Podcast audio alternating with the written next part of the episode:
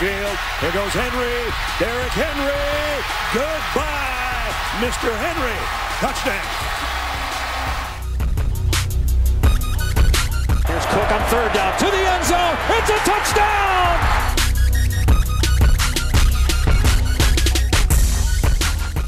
Salut à tous, c'est l'heure d'une nouvelle émission de Radio Samedi Nuit spécial College Football, toute l'actu nord-américaine vue par les francophones, avec au programme cette semaine les fortunes diverses de Stanford et de Duke dans les dernières secondes, Florida en route pour une finale de conférence, et les nouvelles péripéties Made in Columbus.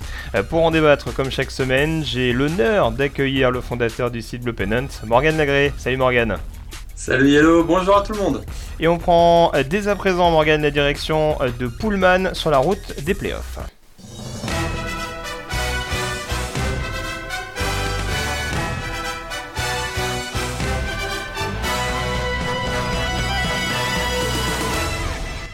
Pullman, théâtre donc de l'affiche de Pac-12 Nord ce week-end. Stanford, leader de la division, se déplaçait à Washington State, son principal poursuivant, et une victoire de justesse du Cardinal, succès donc 30 à 28 avec un field goal manqué à la dernière seconde par le kicker des Cougars.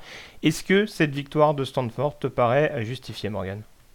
Ça a, été, euh, ça un match extrêmement tendu, extrêmement serré. C'est vrai que pendant, euh, pendant pratiquement toute la rencontre, euh, Stanford a joué derrière parce que Washington State a quand même euh, réussi à, prendre les devants rapidement et puis euh, à profiter peut-être aussi des, conditions du, climatiques. C'est vrai que ça s'est joué sous la pluie euh, automnale typique du, nord-ouest des États-Unis à cette période-là de l'année.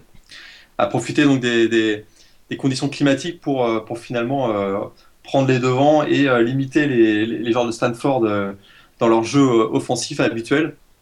Alors c'est vrai que c'était le choc de la, division Pac-12 North Washington State venait de gagner ses trois derniers matchs. Euh, les Cougars pouvaient rejoindre Stanford avec une victoire en tête de la, division Nord, avec une victoire surprise dans, ce match-là. Et comme tu l'as dit, il s'en est fallu de très très peu pour qu'on assiste à une grosse surprise parce que euh, finalement c'est sur un figot manqué des Cougars à la dernière seconde que, le Cardinals finit par, s'imposer. comme je le disais tout à l'heure, Washington State a réussi à, finalement bloquer l'attaque des, Cardinals et son attaque euh, hardball habituelle. Christian McCaffrey, qui était vraiment la grande star du mois d'octobre du côté de, Stanford, a été, a été finalement euh, bien, bien stoppé. Il a, il a atteint les 100 yards, mais il n'a pas marqué touchdown, qui pour lui euh, est, un, est vraiment très très rare. Alors finalement, ben, Stanford s'en est sorti grâce au brio finalement de son, de son quarterback Kevin Hogan, qui a réussi deux courses notamment de plus de 40 yards qui ont, qui ont vraiment redonné un peu de momentum à cette équipe-là, qui a sauvé le Cardinal, je dirais. Pourtant, on disait qu'il était blessé, ben, ça s'est pas vraiment vu. en tout cas, ça n'empêche pas de courir. Ça n'empêche pas de courir, c'est vrai qu'il a un e-brace qu'on connaît chez les joueurs de ligne offensive, ben, lui, ça n'empêche pas de courir en tout cas. Alors, euh, et puis également, Stanford a, profité de l'opportunisme de sa défense, hein, parce que c'est vrai que euh, la défense a quand même accordé 4, plus de 400 yards offensifs euh, à Washington State, mais par contre, a réussi a réussi à bien défendre dans la red zone. C'est vrai que les Cougars sont arrivés 7 fois dans la, dans la red zone et n'ont marqué finalement que 2 touchdowns pour 5 field goals. Et également euh, la défense des Cardinals dont on a l'habitude a réussi à, on a l'habitude qui crée des, turnovers décisifs, mais c'est exactement euh, ce qui s'est passé puisque le tournant du match c'est l'interception du freshman euh, Quentin Mix en toute fin de rencontre. C'est la deuxième de la soirée pour lui en toute fin de rencontre alors que Washington State menait 28-27. Ça redonne le ballon à Stanford qui derrière marque un field goal. Euh, ça fait donc 30-28. Euh, euh, et, finalement, ben, Washington récupère le ballon, Washington State récupère le ballon, remonte le terrain jusqu'à se donner la possibilité de, gagner le match avec un field goal. Et comme, comme, on l'a dit tout à l'heure, Eric Powell manque le field goal de 43 yards. Alors, avec cette victoire, ben, le Cardinal conserve son invincibilité en match de conférence il creuse vraiment l'écart maintenant dans, dans, sa division euh, nord. Voilà, il faudra euh, vraiment un, cataclysme pour qu'il soit rattrapé quand même. Hein. Exactement, il faudra vraiment un, une apocalypse pour qu'il soit, il ne soit pas euh, en finale de conférence Pac-12. Pour eux, le prochain match, ben, ce sera face à Colorado. Et euh, ensuite, Gros choc, dis donc. Gros test. À, Colorado, ça peut. Ah, c'est vrai. On a vu, on a vu qu'ils ont emmerdé. Euh, c'est UCLA ce week-end. UCLA, voilà, ils ont emmerdé UCLA cette, cette semaine. C'est une équipe qui monte euh, un petit peu en, puissance. Colorado, c'est vrai qu'ils sont limités au niveau du talent, mais ça peut toujours être un match embêtant dans les rocheuses.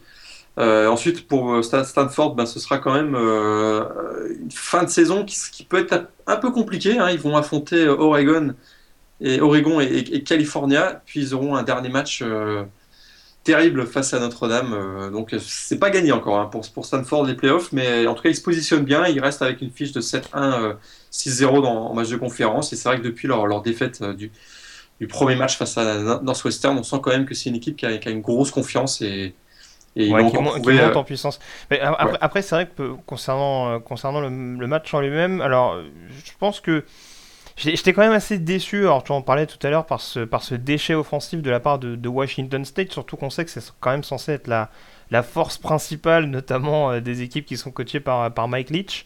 Et, c'est quand même assez particulier de voir que même si en face, on a notamment eu un, excellent front seven avec des joueurs comme Anderson, comme Chitou, comme d'autres, euh, qui sont capables de mettre la pression euh, au moment où il faut la mettre, c'est vrai que c'était assez décevant de voir cette équipe de Washington State qui, qui a vraiment pas capitalisé parce qu'il peut y avoir du déchet dans la red zone, mais tu parlais de cette possession, euh, ils, dominent pendant quand même une grosse partie de la première mi-temps et ils ont un avantage de 15-3 je crois à un moment donné dans la rencontre et, on se dit que certes ils marquent des points, certes ils creusent l'écart mais ils creusent un écart minime qui permet derrière à Stanford de, revenir et c'est vrai que pour en revenir à Stanford que tu évoquais avec le calendrier qui va être à suivre, une donnée importante sur ce match là c'est aussi que manifestement euh, il y a, on va dire, des plans B, des plans C qui sont utilisables par David Shaw et, son, et son coaching staff quand ça marche pas au sol ou quand ça marche moins bien que d'habitude avec Christian McCaffrey. Et eh ben on se repose peut-être sur le jeu à la passe de Hogan. Si ça marche pas sur le jeu au sol de Hogan, euh, si ça marche pas sur un gros, sur une grosse défense. Et c'est ce qui rend également de plus en plus crédible cette équipe de, Stanford dans, dans l'optique des playoffs, en tout cas à mon sens. Tout à fait. C'est comme tu, comme tu le dis, euh, la force de David Shaw, c'est de savoir s'ajuster finalement à, l'adversaire. Et on l'a vu euh, effectivement à la mi-temps, il y a eu vraiment un changement de changement stratégie avec euh, davantage de courses de, Kevin Hogan. Et puis, comme je disais tout à l'heure, c'est c'est une, équipe qui a une énorme confiance en elle, tout simplement parce que défensivement, ils sont capables de créer des turnovers à n'importe quel moment. Ça s'est encore vu dans ce match-là. Ils savent que même derrière, ils sont menés 10-12 points, ça a été le cas, comme tu l'as dit dans cette rencontre. Bah, ils sont toujours capables de, récupérer le ballon et de, finalement, finalement marquer un touchdown. Alors, euh, euh, Stanford, euh, c'est vrai que dans la Pac-12, j'ai l'impression que c'est à peu près l'équipe, la seule équipe qui peut, qui peut prétendre aux playoffs parce que on est en train de s'entretuer dans la division sud. C'est possible que la, division sud, le champion de, division ait deux défaites. Stanford a une seule défaite. on sent qu'il a commencé, commencé à y avoir un embouteillage euh, en tête du classement euh, national avec euh, beaucoup d'équipes invaincues. J'ai l'impression que Stanford, à mon sens, actuellement, c'est la seule équipe de la Pac-12 qui peut prétendre à une place en playoff. Mais c'est vrai que pour l'instant, enfin, comme ce que tu, tu, évoquais, pour l'instant, on se retrouve dans la seule conférence du Power 5 où on est dans une situation où on a potentiellement une équipe qui ne serait pas qualifiable euh, pour les playoffs, parce qu'en ACC, on a donc Clemson qui est invaincu. On a Ohio State et Michigan State au niveau de la Big Ten. On a donc trois équipes au niveau de la, euh, de la Big 12. Et euh, puis au niveau de la, de la SEC, on a toujours. Euh, euh, c'est LSU, je crois, la dernière équipe qui a vaincu au niveau de la, la division SEC, de la conférence SEC. Tout à fait. Donc, donc ouais, ouais, va falloir. déjà, va pas falloir se louper. Le match à Notre-Dame, je sais peu, il a lieu sur, il a lieu à South Bend ou à. C'est à Stanford. D'accord. C'est à Stanford, et puis c'est vrai que pour la, pour la Pac-12, c'est un peu paradoxal parce qu'on disait pendant l'intersaison et même pendant, pendant nos, nos previews, on disait que peut-être euh, c'était la meilleure conférence euh, au niveau national du college football et il pourrait se retrouver euh, en dehors des playoffs. C'est une situation, comme je disais, assez paradoxale. c'est le risque de ces, divisions assez, assez homogènes et, assez accrochées. On va parler justement d'une division assez accroché, en l'occurrence la CC Coastal, puisque l'autre vainqueur de cette semaine c'est North Carolina.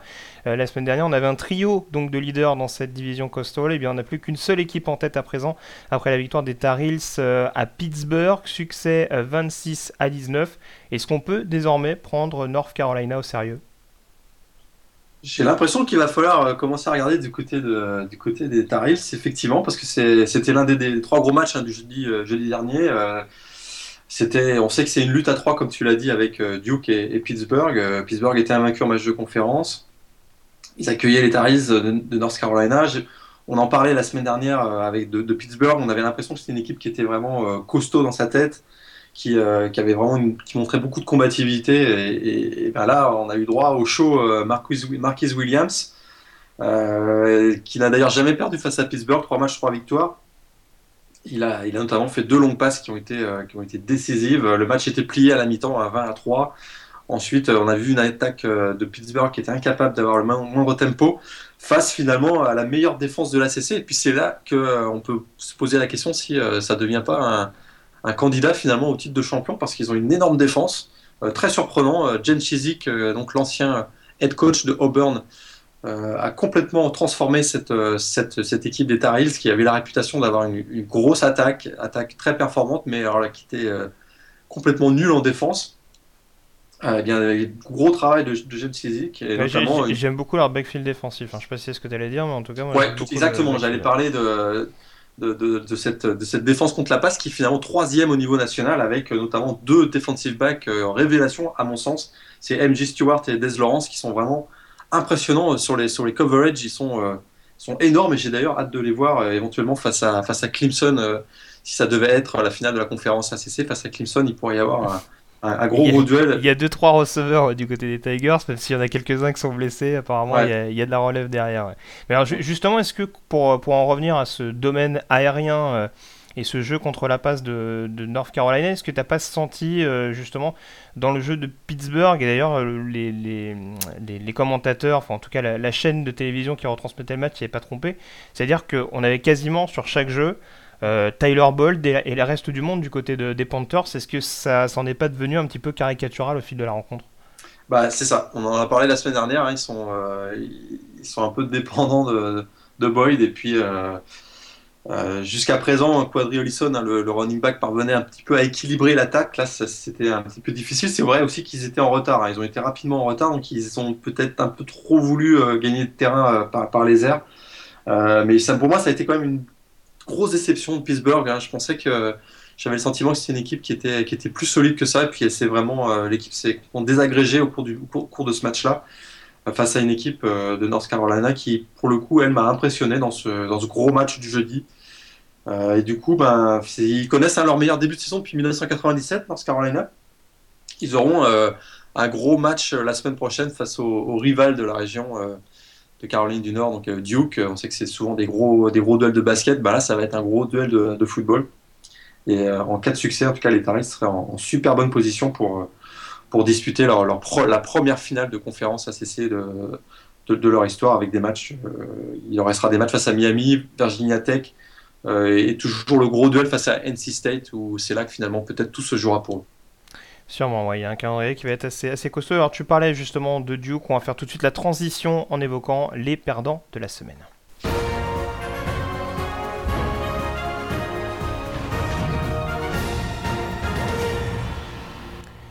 C'est sans doute l'action la plus litigieuse de la semaine, l'une des plus folles également, la défaite de Duke à domicile donc contre les Miami Hurricanes 30 à 28 avec un touchdown inscrit à la dernière seconde sur un jeu improvisé, 8 passes latérales euh, au total pour envoyer Cornelder au, touchdown. Alors comme je disais, il y a eu beaucoup de polémiques à Morgan sur ce jeu. Est-ce que selon toi, ce touchdown aurait dû être accordé pour les Floridiens? Ah, en tout cas, comme tu l'as dit, c'est le jeu le plus litigieux euh, de la semaine et certains disent même que c'est peut-être le jeu le plus litigieux de toute l'histoire du college football parce que c'est vrai que c'est une fin absolument hallucinante. Alors, pour ceux qui ont eu euh, la chance de le voir en direct, tant mieux pour eux. Moi, ma petite expérience, c'était que j'ai eu, euh, j'ai regardé la fin du match et puis j'ai vu que Thomas Sirk finalement donnait le touchdown qui pour moi était le touchdown de la victoire à 6 secondes oh de la fin. était éteint. Et alors là, qu'est-ce que j'ai fait moi? Eh bien, j'ai zappé, tout simplement. Je suis allé voir un autre match, puisque je crois qu'en même temps, il y avait le match de Notre-Dame qui commençait. Et là, je vois Breaking News. Miami réussit à gagner le match. Alors là, je, suis, je tombe, des nues.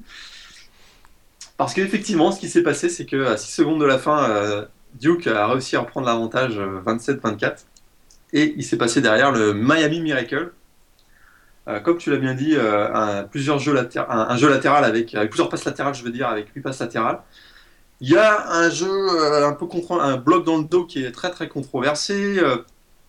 D'ailleurs, les arbitres lancent un flag. Il y a une controverse, 9 minutes de review pour finalement dire qu'il n'y a, pas de, a pas de bloc dans le dos. Il y a clairement un joueur qui pose un genou à terre au moment où il fait sa passe latérale. On l'ignore. Ça donne la victoire à Miami. Pour Duke, c'est vraiment une défaite qui fait très très très très mal parce qu'ils avaient bien, ils avaient mal démarré, mal, commencé le match. Miami avait bien bien débuté avec deux touchdowns, notamment rapides, 14-0. Duke a réussi à revenir au fur et à mesure du match. Miami a repris le large, mais Duke est revenu, comme je l'ai dit. Thomas Sirk, le, quarterback des, des, Blue Devils, a, pour moi, je pensais donner la victoire à Duke. Finalement, arrive ce jeu. Pour eux, ça fait très très très très mal. même si dans la lutte euh, pour une place, euh, une place en playoff, pour une place, je veux dire, en, finale de conférence. Euh, ça change pas vraiment grand chose parce que c'est vrai que s'il gagne face à North Carolina le week-end prochain, il prendrait la tête de la division Coastal et donc s'ouvrirait une voie pour, la, pour éventuellement la finale de conférence. Par contre, pour les playoffs, je pense que ça les écarte complètement parce qu'avec deux défaites désormais, ils avaient déjà été battus par Northwestern, deux défaites maintenant, même s'ils arrivaient à être champions de conférence ACC, je pense que deux défaites, ce serait, ce serait trop, trop, trop dur pour eux pour, euh, pour arriver dans, dans, dans le top 4 ce, euh, qui est à la fin de la saison. Ce qui est peut-être le plus frustrant, c'est deux défaites. Donc, euh, alors, dans, les, dans les circonstances, d'une part, dans les circonstances qui sont celles de ce week-end donc contre Miami que tu évoquais, et c'est surtout deux défaites à domicile, parce que certes, Northwestern reste un programme largement respectable, même si ils ont pris, même s'il y avait deux jours sans avec deux gros éclats contre, contre Iowa et, et Michigan, mais euh, se dire qu'il y a deux défaites à la maison, dont une défaite qui était largement évitable contre Miami. Miami, on rappelle au passage hein, que c'était le premier match de Larry Scott euh, en, tant que, head coach, l'ancien coach Tyden qui avait donc pris la suite d'Al Golden. Euh, bah, c'est vrai que ça, laisse sans doute un petit peu de regret pour les, pour les Blue Devils. Comme tu disais, il y a eu, il y a eu beaucoup de retard à l'allumage, beaucoup de flags, il me semble, hein, également du côté de, de, Duke, je ne vais pas dire de bêtises. Mais c'est c'est vrai que bon, bah, se réveiller un petit peu tard comme ça, euh, ça porte un peu préjudice. Maintenant, euh, voilà, ils, ont, ils ont encore leur destin euh, entre leurs mains pour éventuellement jouer un bowl majeur. Ça va être compliqué quand même du côté de North Carolina, surtout s'ils mettent autant de temps pour, pour, pour, démarrer le, pour démarrer le moteur, on va dire.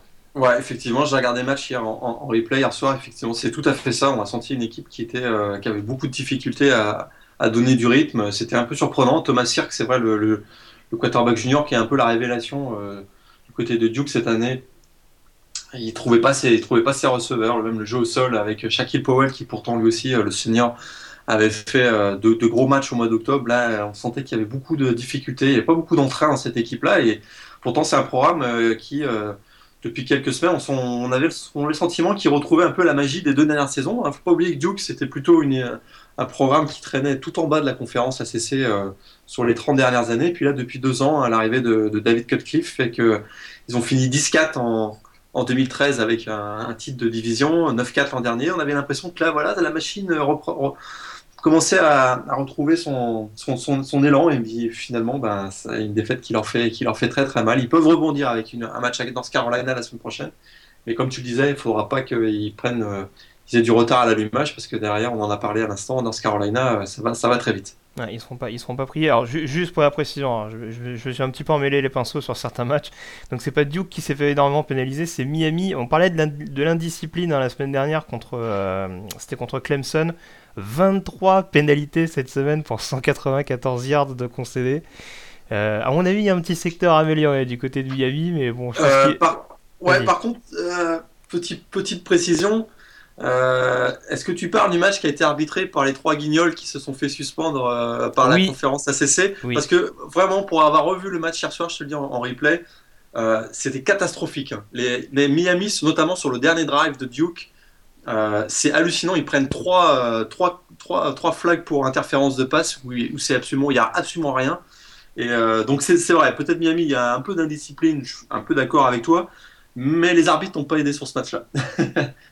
D'accord. Bon, en tout cas, voilà, on va, suivre avec attention ce North Carolina Duke et euh, bah, mine de rien, c'était pas forcément la, la, conférence la plus sensuelle qu'on attendait en début de saison, mais on se régale en ACC puisqu'il y aura également un, un match à, suivre en ce qui concerne la division Atlantique, une petite rencontre, un petit choc à suivre du côté de la division Atlantique. On y reviendra notamment en fin d'émission. Ça euh, fait deux semaines qu'on parle de la CC. Hein. C'est vrai, c'est vrai. Je sais pas pourquoi on s'emmerde à faire un, radio ça, mais enfin un spécial college football. Faisons une émission spéciale ACC, c'est pas possible. en tout cas, l'autre grand perdant de la semaine, euh, il vient de la SEC. En revanche, euh, les Georgia Bulldogs qui jouaient le titre de division SEC Est ce week-end contre Florida, alors du classique de Jacksonville. Nouveau quarterback pour les Bulldogs et nouvelle défaite, la troisième cette saison, défaite donc 27 à 3 en faveur donc des Gators. Est-ce que le le problème de quarterback est vraiment le seul souci actuellement du côté de, Georgia euh, Probablement pas. C'est pas probablement pas le seul problème qu'ils ont, mais c'est quand même un gros, gros, gros problème. Euh, évidemment, bah, on peut pas, on peut pas passer sous silence l'absence de Nick Chubb. Ouais. ah, je pensais que tu avais parlé du récital de, du quarterback. Ah, je vais en parler. Ah, bah, je vais en parler. je vais en parler, bien sûr. Mais on peut quand même pas passer sous silence. C'est vrai l'absence de, Nick Chubb. Euh, là, il absent pour toute la saison. Euh, son backup Sonny Mitchell, il a pas été très convaincant pendant pendant ce match-là face à Florida. Mais on savait que c'était pas un cadeau non plus de jouer face à la défense de Florida. Mais euh, voilà, je vais revenir sur la performance du, euh, du, quarterback. Un peu, ça a été la surprise. Hein. Grayson Lambert laissé de côté, ça c'est peut-être pas une surprise parce qu'il n'avait pas marqué moins de touchdown depuis depuis trois matchs. Mais moi, je pensais voir plutôt le, jeune et prometteur Bryce Ramsey. Finalement, on, on, voit le junior Faton Bota. Gros fiasco, 4 euh, interceptions, euh, absolument 2 euh, sur 12 sur troisième down, absolument aucun, aucun momentum offensif. Ils finissent avec 223 yards offensifs. Je ne sais pas si c'était la meilleure idée de lancer Fatan Bota face à, face à la défense des Gators qui était très très dominante depuis le début de la saison. En tout cas, Georgia, c'est le deuxième match consécutif sans touchdown après sa victoire magnifique face à Missouri 9 à 6. Là, ils prennent que, ils marquent 3 points. Euh, euh, c'est vraiment euh, c'est catastrophique du côté de, de, Georgia offensivement. Il y a un manque flagrant en plus dans. Je trouve qu'il y, a, il y a un manque flagrant dans, l'exécution du, playbook. on a l'impression que les, tracés des receveurs sont pas du tout suivis. et puis en défense, il y a des plaquages manqués qui sont extrêmement coûteux. Pourtant, on pensait que c'était un petit peu de ce côté-là que les, les victoires pouvaient venir. Mais là, c'est ça devient difficile. Devin, euh, Bellamy s'est senti un petit peu seul hein, du côté de Georgia. Euh, on découvre un peu ce, ce sophomore qui a fait vraiment souffrir la, la O-line de Florida. Mais c'est vrai qu'en dehors de, en dehors de Bellamy, c'est vrai que ça a été un petit peu. Euh, il y, a, eu quelques trous d'air par, par moment. Alors, du côté de l'attaque, tu en parlais justement, le deuxième match de suite, donc sans touchdown, on parle beaucoup de Mark Rich. Euh, quid de Brian Schottenheimer qui était censé arriver en, coordinateur offensif et qui est apparemment euh, bon n'a pas l'air d'être aidé au niveau du talent au poste de quarterback.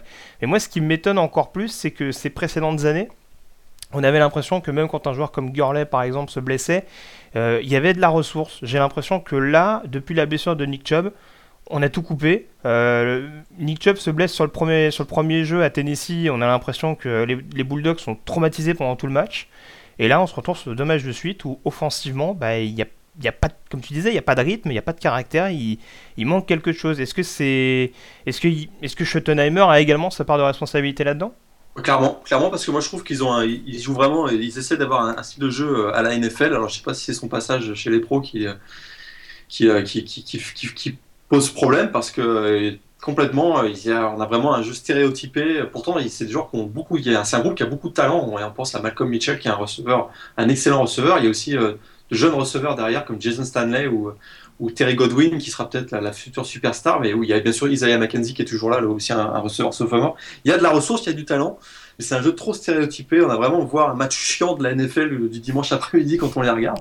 Et euh, pourtant, c'est très clairement, je répète, il y, y, a, le talent, il y a le talent pour. Et, il va falloir qu'effectivement, de côté de Schottenheimer, on commence à se regarder dans, un miroir parce que euh, à ce rythme-là, Georgia peut finir, la, peut finir la saison en, chute libre et, euh, et, risque d'emporter avec lui euh, Mark Rich parce que là, je trouve que trois défaites, dont deux raclés face à Alabama et, Florida, ça fait 11 ans que Georgia n'a pas remporté le, titre dans la SEC. On a le sentiment que c'est un programme qui est peut-être en fin de cycle, hein, qui a besoin d'un changement. On a appris aussi hier que certains boosters donc, euh, on commence à, commence à laisser tomber Mark Richt. Euh, ça, ils ont l'impression qu'il y a un vent de changement qui va arriver du côté d'Athens. Ben, c'est ça, et puis, et, puis, ce qui rassure pas concernant justement Mark Richt, parce que qu'il y ait des problèmes au poste de quarterback, ça peut arriver. Hein. C'est pas le premier coach qui, qui, va tomber sur une, on va dire, sur une campagne de recrutement un peu loupée sur un poste bien précis. Euh, bon, là en l'occurrence, c'est un poste quand même relativement important, surtout que ça fait quand même quelques années, on le disait depuis Stafford notamment, que bon, peut-être Aaron Murray également entre temps, que, que Georgia n'a pas vraiment eu un, vrai quarterback d'impact. Euh, mais euh, ce qui m'inquiète encore plus, c'est voir Mark Rich après en conférence de presse qui dit bon bah finalement la semaine prochaine on mettra Ebota et, et Lambert en même temps. Et je sais pas, t'as un quarterback qui lance 4 interceptions dans un match aussi crucial que celui-là et t'es pas capable, on va dire, de prendre une décision un peu, euh, un peu, un peu, un peu strict, quoi, un peu, un peu tranchante, et tu te dis bon bah on verra bien, on mettra les deux. Euh. on a l'impression qu'il est clairement en train de tâtonner, et, euh, je pense que c'est clair que ça doit pas rassurer énormément de monde du côté du côté d'Athènes à l'heure actuelle. Ouais, tout, je sais pas si on parle de la même conférence de presse, mais si c'est de la même dont on parle, il, était vraiment abattu. On avait vraiment l'impression quand il parlait que c'était le chant du cygne. Euh, clairement, il était aucun, aucun dynamisme et il était, on avait l'impression qu'il était résigné sur son sort et que il attend la lettre de renvoi désormais parce que c'est un peu c'est un peu difficile. Moi, j'avais de la peine à le voir. Hein. Marc c'est vrai qu'il quand il, est, quand il a débarqué à Georgia, il y a, ça fait combien 15 ans maintenant qu'il est là-bas. Euh, c'est vrai que sur les, les 3-4 premières années, on, avait vraiment un coach qui était euh, un peu novateur. Et puis euh, là, maintenant, ça fait un peu de la peine pour lui. Hein. et on sait qu'il y a déjà beaucoup de beaucoup d'offres d'emploi qui vont être à, saisir, surtout dans des gros programmes d'ici le, le printemps prochain. Tout à fait, c'est pour ça qu'on en parlait la semaine dernière que je serais pas surpris de le voir euh, même écarté assez vite parce que euh, euh, il vaut mieux être à la recherche d'un coach pour un gros programme comme Georgia dès le début du mois de novembre que comme on le disait la semaine dernière que se retrouver au mois de janvier avec ben, plus personne à disposition parce qu'on voit que par exemple Miami, South Carolina, ben, ils sont déjà à la recherche d'un coach et donc à voir, Virginia Tech, on a aussi appris bien sûr que, que, va, s'en aller. Donc tous ces programmes-là sont déjà à la recherche de coach pour la saison prochaine et commence à nouer des contacts du côté de Georgia, il ne faudrait pas se retrouver en janvier euh, ben, finalement sans rien, puis de devoir trouver une solution interne. Le pire, ce serait de nommer Schottenheimer euh, head coach, à mon avis. D'accord. Bon, ou Jeremy Pruitt, attends jamais, le coordinateur défensif. Mais bon, il est encore un petit peu une énorme expérience, on va dire, euh, ne serait-ce qu'en coordinateur. on a fait le tour sur les vainqueurs et les perdants de la semaine. Avant de développer les autres résultats pour cette neuvième semaine de saison régulière, on passe au débat du jour.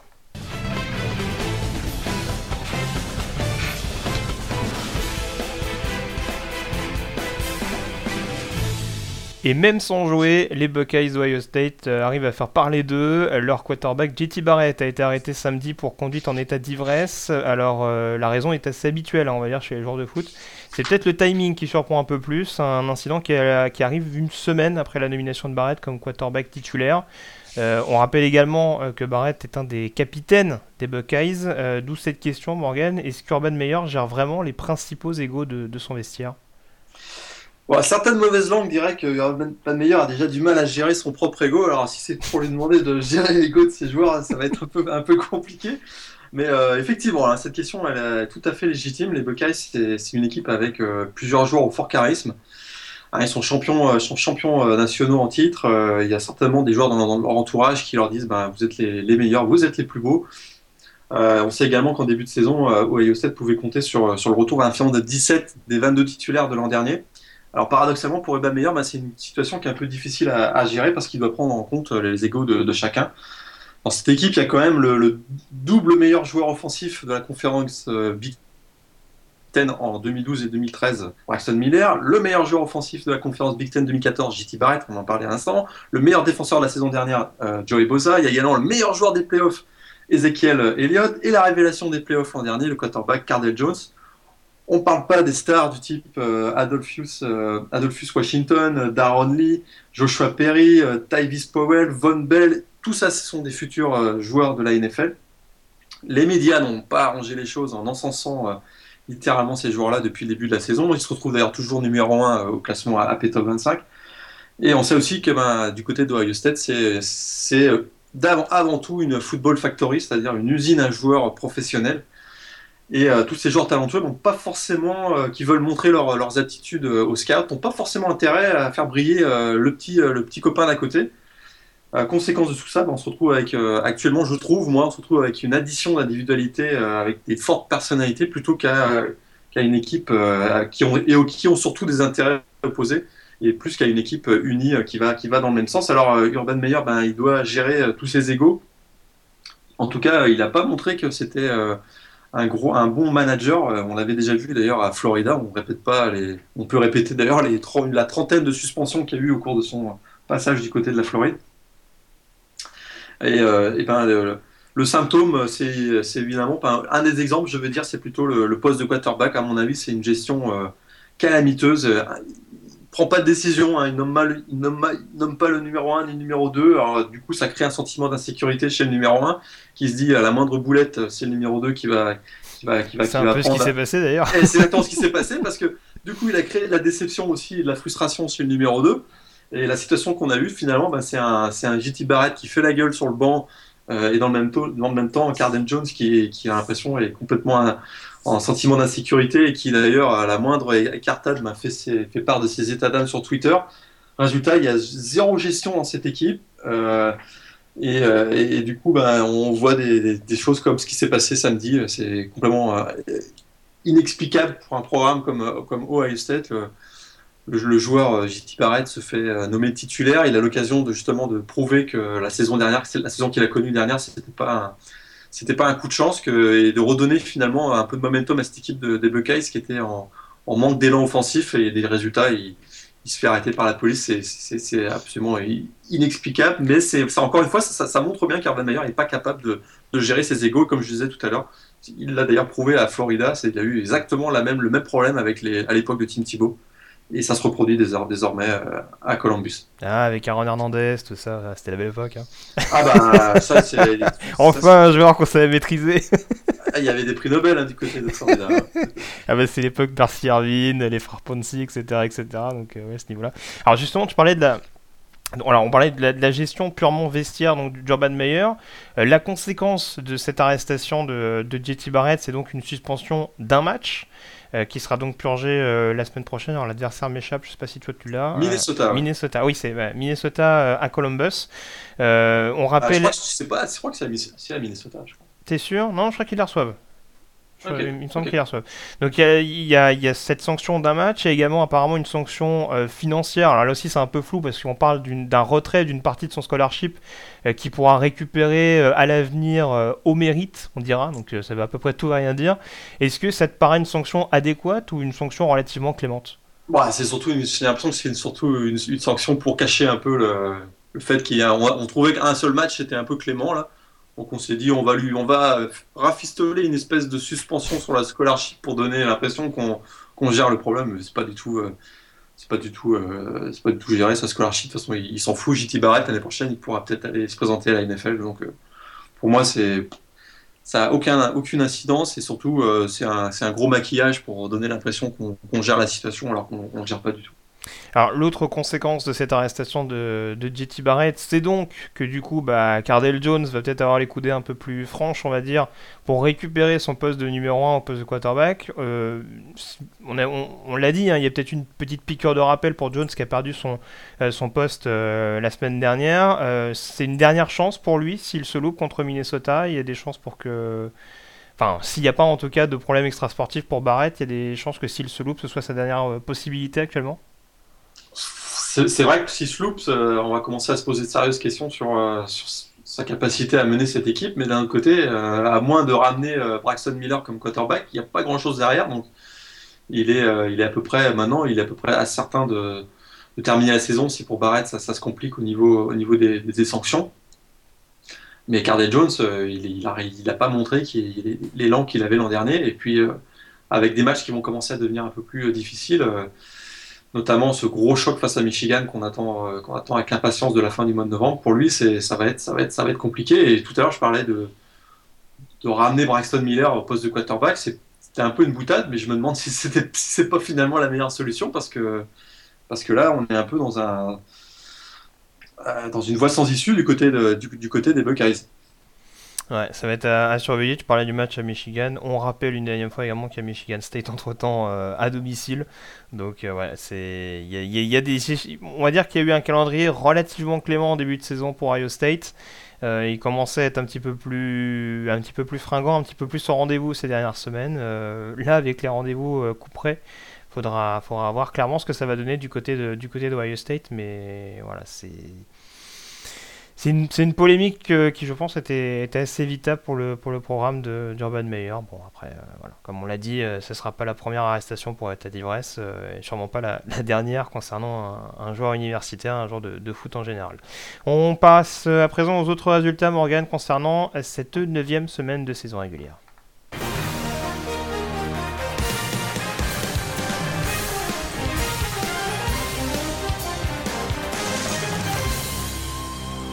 Et est-ce que l'un des principaux euh, gagnants, on va revenir à la CC du coup, est-ce que les principaux gagnants, est-ce que l'un des principaux gagnants de cette semaine n'est pas euh, Clemson, vainqueur sur le terrain d'NC State, victoire 56 à 41 pour les coéquipiers de, de Dishon Watson? Euh, ouais, je suis complètement d'accord. Il confirme semaine après semaine que c'est vraiment une équipe super solide parce que c'était pas une grosse ambiance. Hein. Dans ce Carolina State, c'est toujours très très difficile d'aller jouer là-bas. D'ailleurs, c'était un peu, ça a été difficile pendant une mi-temps. Le Wolfpack a, n'a pas lâché euh, n'a pas lâché prise avant euh, la, deuxième mi-temps. Ça faisait 20-19 si je me trompe pas à la mi-temps. Et ensuite, euh, il y a eu la déferlante, la déferlante Watson hein, qui prouve lui aussi semaine après semaine que c'est vraiment un, quarterback très très très solide. Clemson est toujours invaincu, 8-0, une fiche de 5-0 dans la CC. c'est vraiment à mon avis le, grand grand grand favori. Et puis tout va se jouer, on, on le sait, on, en parler peut-être tout à l'heure euh, la semaine prochaine face à Florida State. Ouais, parce que là, si on regarde le, calendrier de Clemson, euh, a priori, les Seminoles, c'est le dernier obstacle un peu assez important. Derrière, il y a Syracuse à l'extérieur, Wake Forest à la maison et, et South Carolina dans le derby euh, qui sera joué chez les Gamecocks a priori, il y a quand même de la place pour, euh, pour finir invaincu et euh, éventuellement dans, le top 4 euh, pour Clemson. Mais en tout cas, ouais, c'est une, une, victoire convaincante. Et puis, bah, Dishon Watson, qui a été vraiment perturbé l'année dernière par de nombreuses blessures, bah, on voit qu'à 100%, il, est, il est extrêmement redoutable. Parlant d'un autre quarterback extrêmement redoutable, TCU, qui s'impose assez largement à la maison contre West Virginia. Victoire 40 à 10 des Hornet Frogs. Ouais, c'était aussi un des, trois gros matchs de jeudi dernier. Euh, bah, on a encore vu le duo euh, Boykin-Dodson qui a été euh, royal.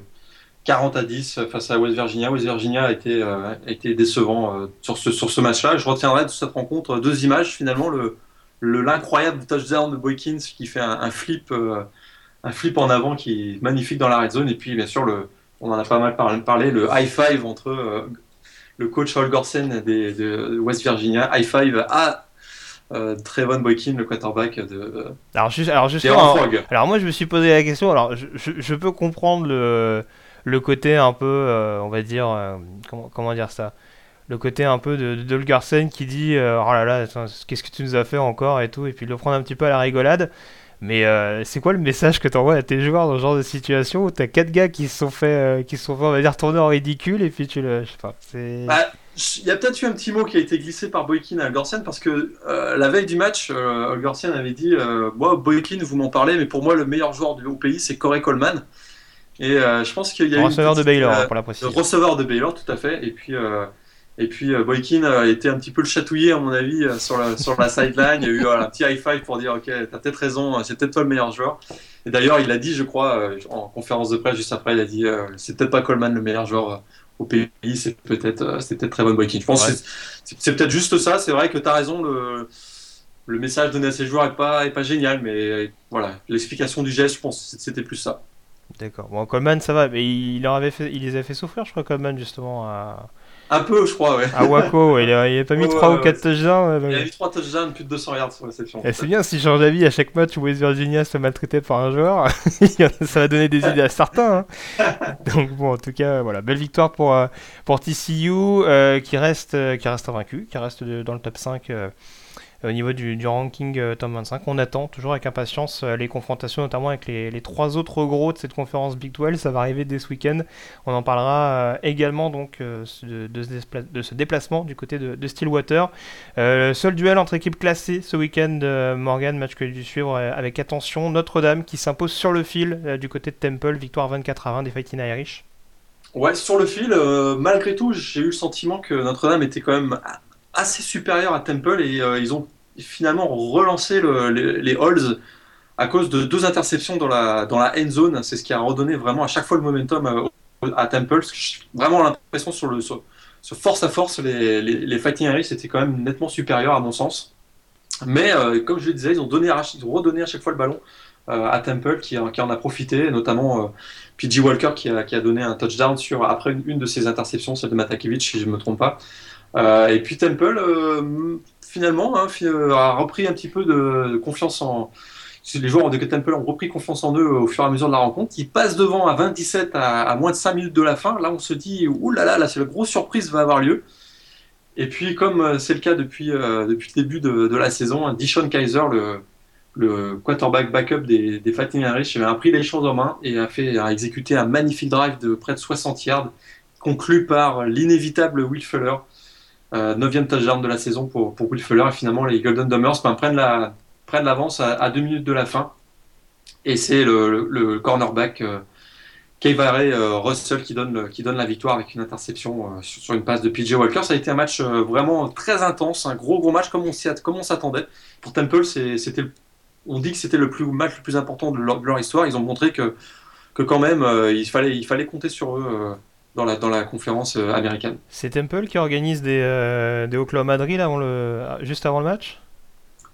Ils, ont cette, ouais, ils ont une petite tradition, effectivement. effectivement J'ai trouvé le concept assez intéressant parce que si tu as un joueur qui se blesse là-dessus, t'as l'air malin quand même. Mais...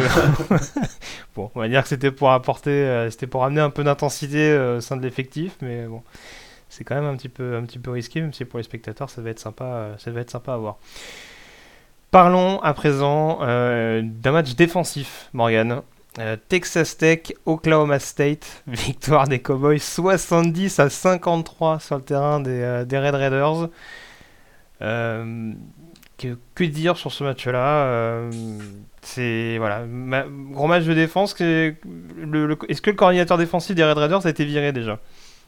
Et, mais il n'était pas à la buvette, les deux n'étaient pas à la buvette, d'ailleurs, parce que 120, 123 points, 1300 yards combinés, 61 first down, vous avez bien entendu, 61 first down.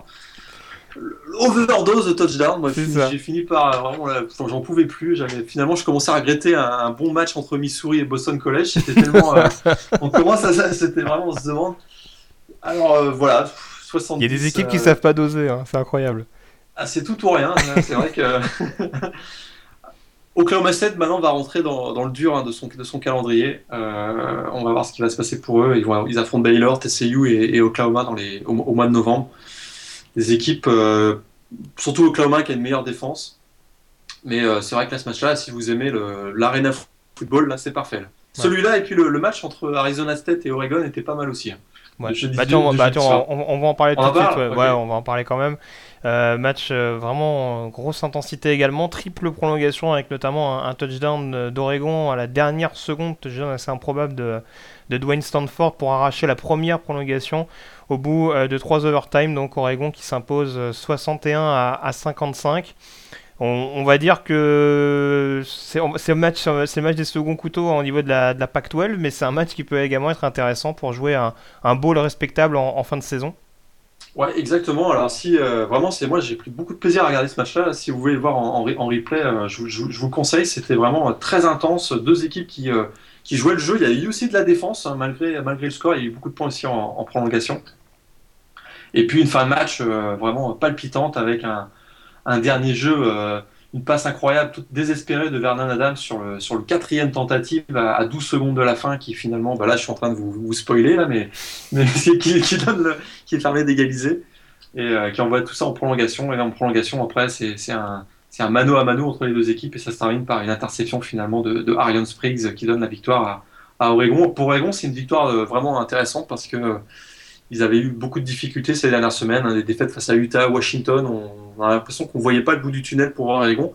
Et là, c'est une, une, victoire qui peut finalement euh, redonner un peu de momentum à l'équipe, qui pourrait finir, euh, qui pourrait finir en beauté finalement le, la, la, saison. Et puis, comme tu le disais, se, se, se donner, s'ouvrir les portes d'un bowl assez intéressant pour Oregon. Je pense qu'il y a un match quand même face à Stanford encore qui, euh, qui pourrait être, qui pourrait être intéressant. C'est en Californie, hein?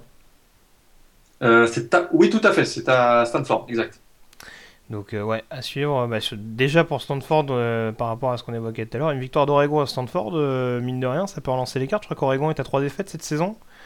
une petite victoire à Stanford avec éventuellement derrière bon, le match contre Notre-Dame, etc., etc. Ça pourrait relancer ouais. un petit peu la division, mais bon, mmh, pour l'instant, on n'y est pas. Hein. Ouais, c'est pas un match. Notre-Dame, ce serait pas un match de division, donc même si Oregon battait Stanford, il faudrait que Stanford tombe, soit battu dans, une, dans un deuxième match de conférence. J'y crois ont... Ah non, mais attends, ça, ferait, ça ferait quoi? Ça ferait deux dé... Ah oui, non, Stanford a perdu contre Northwestern. Ça va, pardon. Voilà, tout à fait. Oui. Donc il faudrait une deuxième défaite de Stanford en, en match de conférence. Ça, ça, peut arriver. Il y a des surprises qui arrivent tout, tout, le temps, mais je serais quand même assez, assez, assez surpris de ça. C'est vrai. Bah, notamment match de rivalité contre, contre California euh, qui, euh, qui est toujours un, des matchs de rivalité les plus attendus de, fin de saison. On parlait de grosses attaques, euh, on va peut-être revenir à un sujet un peu plus défensif. En l'occurrence, la défense des Wolverines qui euh, sauve une victoire sur le terrain de Minnesota, victoire 29 à 26 avec un, une, position goal line, on va dire, annihilée pour les, Golden Gophers à la dernière seconde. Ah, goal line, euh, line stand absolument hallucinant. Hein. sur une quatrième tentative, à un yard de end zone, ils peuvent donner la, Minnesota peut l'emporter. Et puis voilà, il y a Ryan Glasgow et Joe Bolden, les deux linebackers, qui font un jeu exceptionnel pour, pour stopper la, pour stopper l'attaque et Mitch Ledner qui tente un, sneak. Euh, c'est vraiment une grosse grosse victoire pour Michigan parce que euh, on sait que c'est une grosse rivalité avec euh, avec Minnesota. Ils, ils, repartent finalement avec le Little Brown Jug qui est le, trophée qui est, qui est chaque année mis en jeu entre ces deux équipes. Ils avaient perdu le, le match à, à Ann Arbor l'année dernière. Ils récupèrent donc ce, trophée. C'est vraiment une très très belle victoire. Hein. C'est dans la région de Michigan, Minnesota, ce match-là, ça fait vraiment euh, c'est un des gros chocs euh, de la saison. pour eux, c'est une super victoire. C'est vrai qu'on a l'impression que Minnesota, bon, c'est une victoire. Euh, c'est une équipe qui n'est pas classée. C'est peut-être peut-être une victoire de seconde zone, pas du tout. Hein. Je peux vous dire que dans cette, dans cette région-là des États-Unis, remporter ce duel entre ces deux équipes, c'est très important. Pour eux, ça leur donne vraiment un gros élan pour le mois de novembre et notamment un match, le match face à Ohio State. Euh, Florida State qui s'impose assez largement contre Syracuse, qui se relance hein, après sa défaite surprise à, Georgia Tech, victoire 45 à 21, euh, sans Everett Golson, sans Dalvin Cook également, euh, mais avec, un, avec un backfield défensif des, des Orangemen, on va dire, assez, assez généreux. Très généreux parce qu'on a vu l'éclosion de Sean McGuire, on l'avait déjà vu face à Clemson l'an dernier, qui avait été très solide quand il avait dû remplacer James Winston pour le premier match de la saison.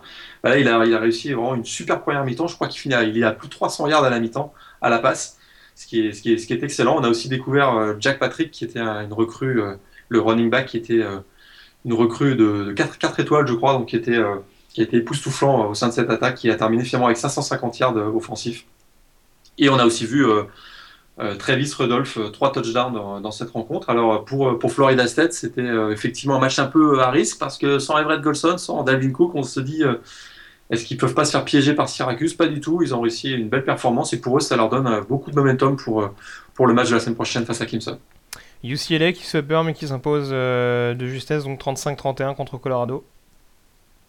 Ouais, ça n'a pas été un match facile pour, pour les Californiens, finalement, qui s'en sortent avec un, touchdown de, comme souvent, de, Zozo Jamabo, le, le running back, fullback de l'équipe des Browns. Euh, freshman également, hein. je sais pas si tu l'as dit. Ouais, freshman également. Ouais, freshman, ils sont tombés contre une équipe de Colorado qui a eu un, qui a eu un système de qui a eu un système de jeu euh, très particulier. Ils ont décidé de vraiment de contrôler le, ballon. Ils finissent à 114 snaps, hein, je l'avais noté, avec plus de 42 minutes de possession de ballon, ce qui fait que UCLA était vraiment privé du ballon pendant tout ce match-là. Et euh, finalement, Paul Perkins, qui était pourtant diminué, a quand même réussi à terminer avec 118 yards de sol et deux touchdowns pour les Browns. Euh, ils restent donc juste derrière Utah au classement de la division, euh, sud. Ils sont à l'affût d'une défaite des Utes finalement. Euh, juste pour la précision, c'était pas le match le plus intéressant du, week-end ni le plus indécis. Houston, qui est un des rares programmes hors Power 5 classés, victoire donc des Cougars 34-0 contre Vanderbilt. Est-ce qu'il faut commencer à se faire du souci pour Vanderbilt, qui est, qui est, un peu l'équipe du Power 5 sur laquelle on, on s'essuie les pieds chaque semaine hein alors c'est suit les pieds, mais Vanderbilt avait quand même montré beaucoup de progrès défensivement, mais offensivement, euh, c'est sûr que c'est encore très très très limité. Euh, puis Houston, euh, dans ce match-là, finalement a gagné par, la, par sa défense. Hein. C'est vrai que souvent on dit que Houston c'est avant tout l'attaque.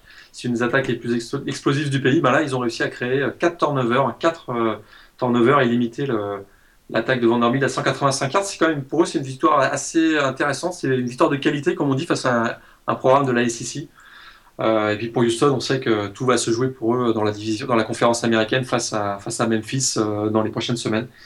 Euh, ils ont toujours un excellent Demarcus Ayers, le, receveur, et puis bien sûr leur quarterback Greg, Greg Ward Jr. qui, qui est excellent semaine après semaine.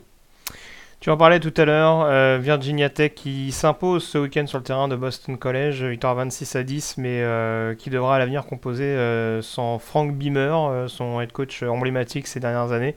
Frank Beamer qui prend donc sa, retraite, mais dont on attend le successeur. A priori, c'était censé être Bud Foster qui était, qui était prévu pour le remplacer, le coordinateur défensif. C'est peut-être plus aussi sûr à présent, donc. Ouais, puis pour Virginia Tech, hein, ils ont encore un petit challenge jusqu'à la fin de la saison, c'est de poursuivent leur série assez incroyable de, de participation à des bowls. Ils, ont, ils participent à des bowls chaque année depuis 1993, donc pour eux, c'est il y a encore un petit peu de challenge. C'est une saison décevante hein, pour Virginia Tech. C'est vrai que ça a été la, saison a été un peu chamboulée à, partir du premier match. On se souvient que leur quarterback Michael Brewer avait été blessé face à Ohio State lors du match d'ouverture dans un match où euh, les Hokies avaient vraiment posé beaucoup de problèmes aux Buckeyes et à partir du moment où Michael Brewer s'est blessé, on a senti que quelque chose c'était c'était un peu brisé du côté de, du côté de Virginia Tech. USC à la relance, victoire des Trojans 27 à 21 contre California, deuxième, deuxième victoire consécutive donc pour USC euh, après leur, euh, leur victoire assez large face à, face à Utah. Grosse performance de la ligne offensive hein, des Trojans dans ce match-là, les Trojans qui ont été dominants face au front seven des Bears. Et puis euh, de l'autre côté du ballon, on a encore vu un, excellent euh, Adoré Jackson aussi euh, qui a, réussi un, touchdown sur, une interception.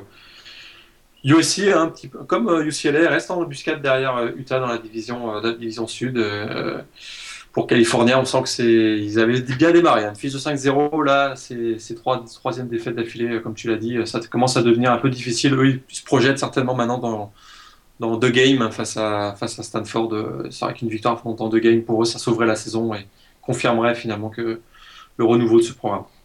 D'ailleurs, j'en profite juste pour la petite parenthèse. On parlait tout à l'heure du Duke Miami euh, qui me rappelait étrangement le, le Stanford California de 82. Donc, pour ceux qui veulent le revivre, euh, n'hésitez pas à aller le, aller le voir avec notamment un des membres du Marching Band qui se fait un peu euh, violenter par un joueur de Californie, ah bah, donc ça vaut le coup d'œil. Le, joueur, de trombone, il se prend un, il se prend un tampon euh, magistral. Hein. Ah, c'était mauvais endroit, mauvais moment, apparemment. Euh, parmi les autres résultats importants, il n'y a pas grand chose à en dire, mais Tennessee qui reste, qui s'impose à Kentucky, victoire 52 à 21. J'allais dire qu'il reste au contact de Florida, mais ils sont quand même à 4-4 et à 2-3 dans la, dans la conférence, donc ça va être un peu compliqué pour les, pour les Volunteers. L'un des événements, quand même, c'est la victoire de Purdue contre Nebraska ce week-end, victoire 55 euh, à, 45 de Purdue, avec notamment euh, le lanceur de pizza, Riker Fife, côté, euh, côté Cornhuskers. Ouais, c'est encore difficile hein, pour Nebraska, on en parle chaque semaine.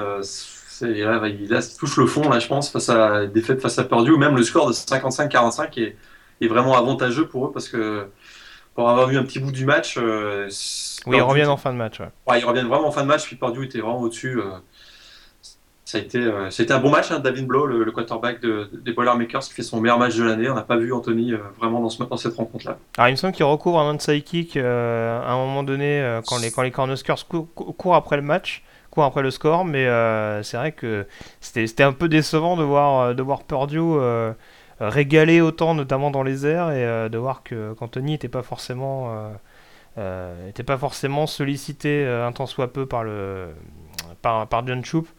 Donc bon, en tout cas pour Purdue, ça permet aux, Boilermakers de, de, décrocher une deuxième victoire. Après, c'était obtenu, je crois, contre c'était Southern Indiana, non Ou Indiana State en début de saison.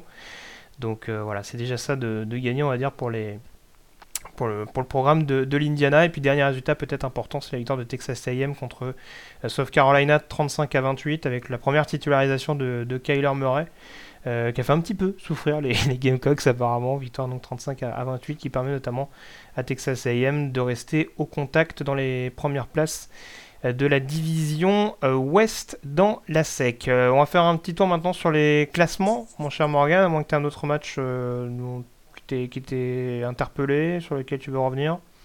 Je crois qu'on a, je crois qu'on a fait le tour. Ouais, je pense aussi. Alors, les, les classements, donc avec les, les, duels de finale de conférence, pour l'instant, au niveau de l'AAC, on aurait Temple euh, contre Houston. Tu l'as rappelé tout à l'heure, on, on, aura un petit Houston-Memphis qui va être intéressant à suivre au niveau de cette division euh, ouest dans les prochaines semaines. Deux équipes toujours invaincues. La finale ACC oppose pour le moment Clemson à North Carolina. La Big 12 est pour le moment dominée par euh, Oklahoma State avec une fiche de 5-0 dans sa, dans sa conférence, à égalité avec TCU. Baylor suit avec un match en moins avec une fiche de 4-0. La Big Ten avec pour l'instant une finale de conférence qui opposerait Michigan State à Iowa, en attendant donc la confrontation des Spartans euh, sur le terrain euh, d'Ohio State. Et puis pour rester dans les programmes du Power 5, en Pac-12, on aurait Stanford contre Utah, ça, ça ne change pas. Et puis au niveau de la SEC, ça ne change pas non plus avec euh, LSU contre Florida, donc en attendant le déplacement périlleux d'LSU ce week-end sur le terrain d'Alabama. On va justement en parler de cette dixième semaine qui, se... qui arrive déjà, mon cher Morgan, avec bah, justement ce Alabama LSU, match crucial pour Alabama pour euh, enfin se rattraper de son match contre Ole Miss et, reprendre la tête de cette division Ouest. Ouais, c'est euh, une des plus féroces hein, rivalités du college football, 80e édition entre, ces, entre cette rivalité euh, qui remonte à 1895. On se souvient tous du Game of the Century en 2011 alors que les, programmes étaient, les deux programmes étaient classés 1 et 2. On se souvient également de la revanche Game of the Century 2 en finale nationale de cette même année. Alors Alabama n'a plus perdu hein, face à LSU depuis, euh, depuis finalement hein, ce fameux Game of Century 1 où euh, LSU, avait remporté 9 à 6. après prolongation, non? Euh, 9 à 6... Euh, non, c'était pas. Oui, c'était après prolongation. Oui, oui, c'est après prolongation, exact. en tout cas, ça fait 4 victoires d'affilée pour, pour Alabama. donc là, c'est la cinquième fois en tout cas que lors de ces sept dernières années que les deux programmes sont, sont, classés euh, dans le top 10 au moment de s'affronter. Alors, c'est deux équipes qui, euh, qui, se ressemblent, qui se ressemblent vraiment énormément au niveau du, style de jeu. On a un jeu au sol dominant des deux côtés. On va avoir droit à un duel magnifique entre euh, Derek Henry du côté, le running back du Crimson Tide, face à, bien sûr, la grande vedette des Tigers d'LSU, Léonard Fournette. Euh, il y a également, euh, on sait que les deux équipes ont un peu de difficulté au niveau de l'inconstance au niveau du poste de quarterback. un Jack Cocker face à d'Alabama face à Brandon Harris euh, de LSU. D'ailleurs, peut-être que la clé du match va, être, va se situer ici, hein, la capacité de l'un de ces deux quarterbacks à, trouver le rythme dans le jeu aérien. Et puis également, on a deux équipes qui sont, comme depuis une dizaine d'années, avant tout poussées par leur défense ultra dominante et, agressive. On a un excellent pass rush des deux côtés. On a hâte de voir le duel entre euh, Lewis Neal et euh, Jonathan Allen euh, d'Alabama. Et également un secondary très solide. Du côté d'LSU, on a Jamal Adams et Tredavious White, le, cornerback. Du côté d'Alabama, on a Minka, Minka Fitzpatrick et Eddie Jackson. Donc ça va être vraiment beaucoup de futurs stars de la NFL sur, le terrain.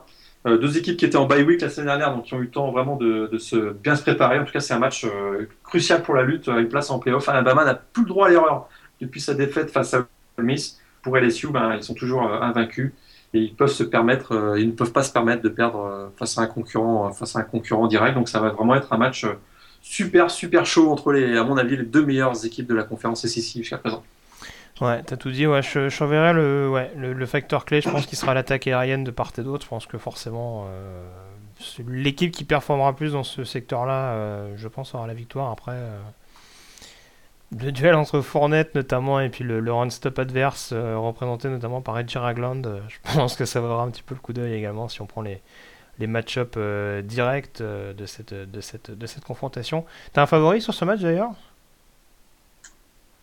Ah, j'ai une petite intuition qu'LSU peut l'emporter. Euh, ça se passe à Alabama, ça me fait toujours peur. Euh, ça me fait toujours peur ces matchs-là euh, pour un stadium. Écoute, moi je vais, je vais donner à Alabama. Je vais donner à Alabama. Je, vais donner à Alabama. Je, et je serais pas surpris qu'LSU gagne. C'est un peu une réponse à, normande là, mais mais je, vais, écoute, je, vais donner à Alabama vainqueur. J'irai avec Alabama également. L'autre euh, affiche hein, de cette semaine, euh, l'une en tout cas des grosses affiches parce qu'on est un peu plus gâté que celle de dernière semaine, euh, c'est le Clemson Florida State, donc duel au sommet de, la CC Atlantique, avec Clemson qui a enfin l'occasion de, prendre sa revanche sur ces dernières saisons sur les Seminoles.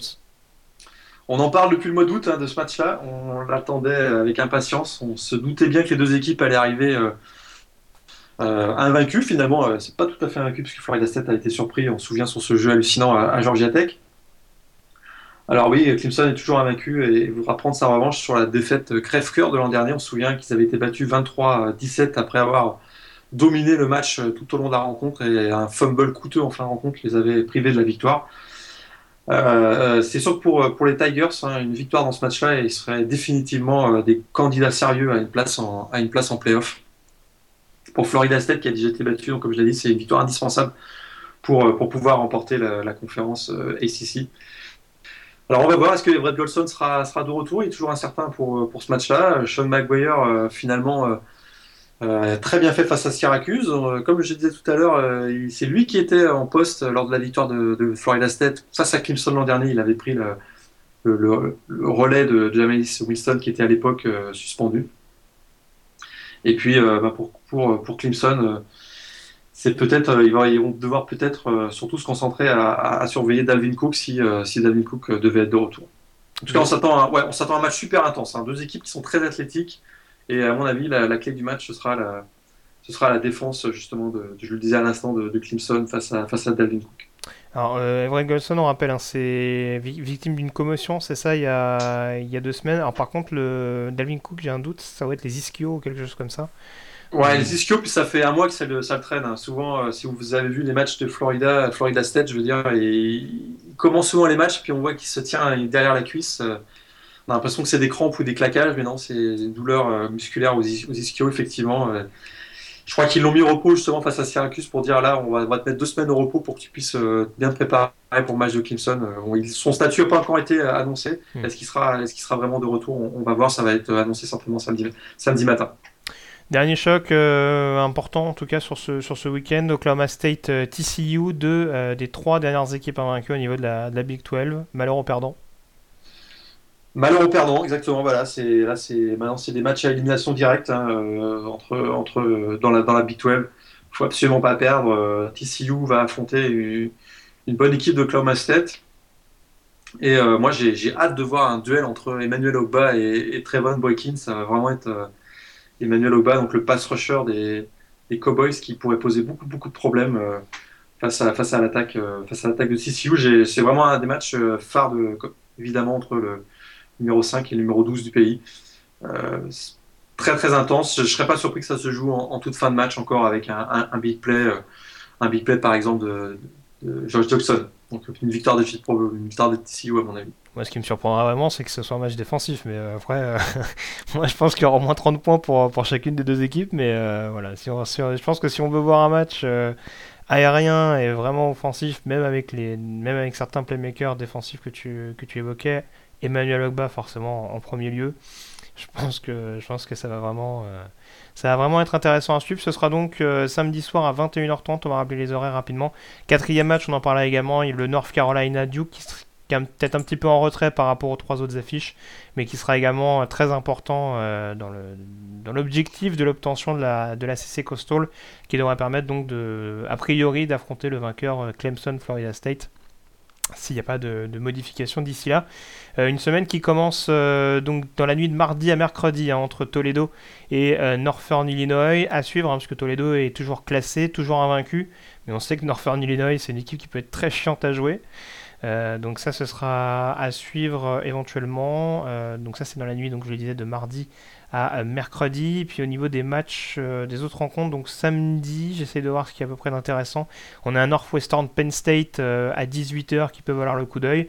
Le North Carolina Duke qui est prévu à 18h également. Notre-Dame qui se déplace à Pittsburgh à 18h. Ça peut être un match assez intrigant à regarder. Euh, sur les autres rencontres, euh, que je regarde ça, donc euh, le Clemson Florida State qui sera à 21h30, Washington State Arizona State qui peut être intéressant également, 21h30 concernant cette rencontre, 21h30 également entre Oklahoma State et TCU. Et puis c'est à peu près tout. Peut-être un petit Memphis Navy éventuellement pour les fans d'AAC à 1h du matin, donc dans la nuit de samedi à dimanche concernant ce duel de, intra-conférence. Et puis, euh, donc, que je regarde ça, le Alabama LSU qui sera programmé à 2h du matin. Ohio State, Minnesota également à 2h pour voir le retour de Cardinal Jones au poste de quarterback contre les Golden Gophers. On a fait le tour, je crois, Morgan, sur cette 9 semaine de saison régulière. On se retrouve donc la semaine prochaine euh, pour une édition qui s'annonce euh, pleine d'enseignements, j'imagine. Avec donc bah, d'ici là une très bonne semaine de football à vous souhaiter à tous. À très vite. Ciao, bonne semaine à tous.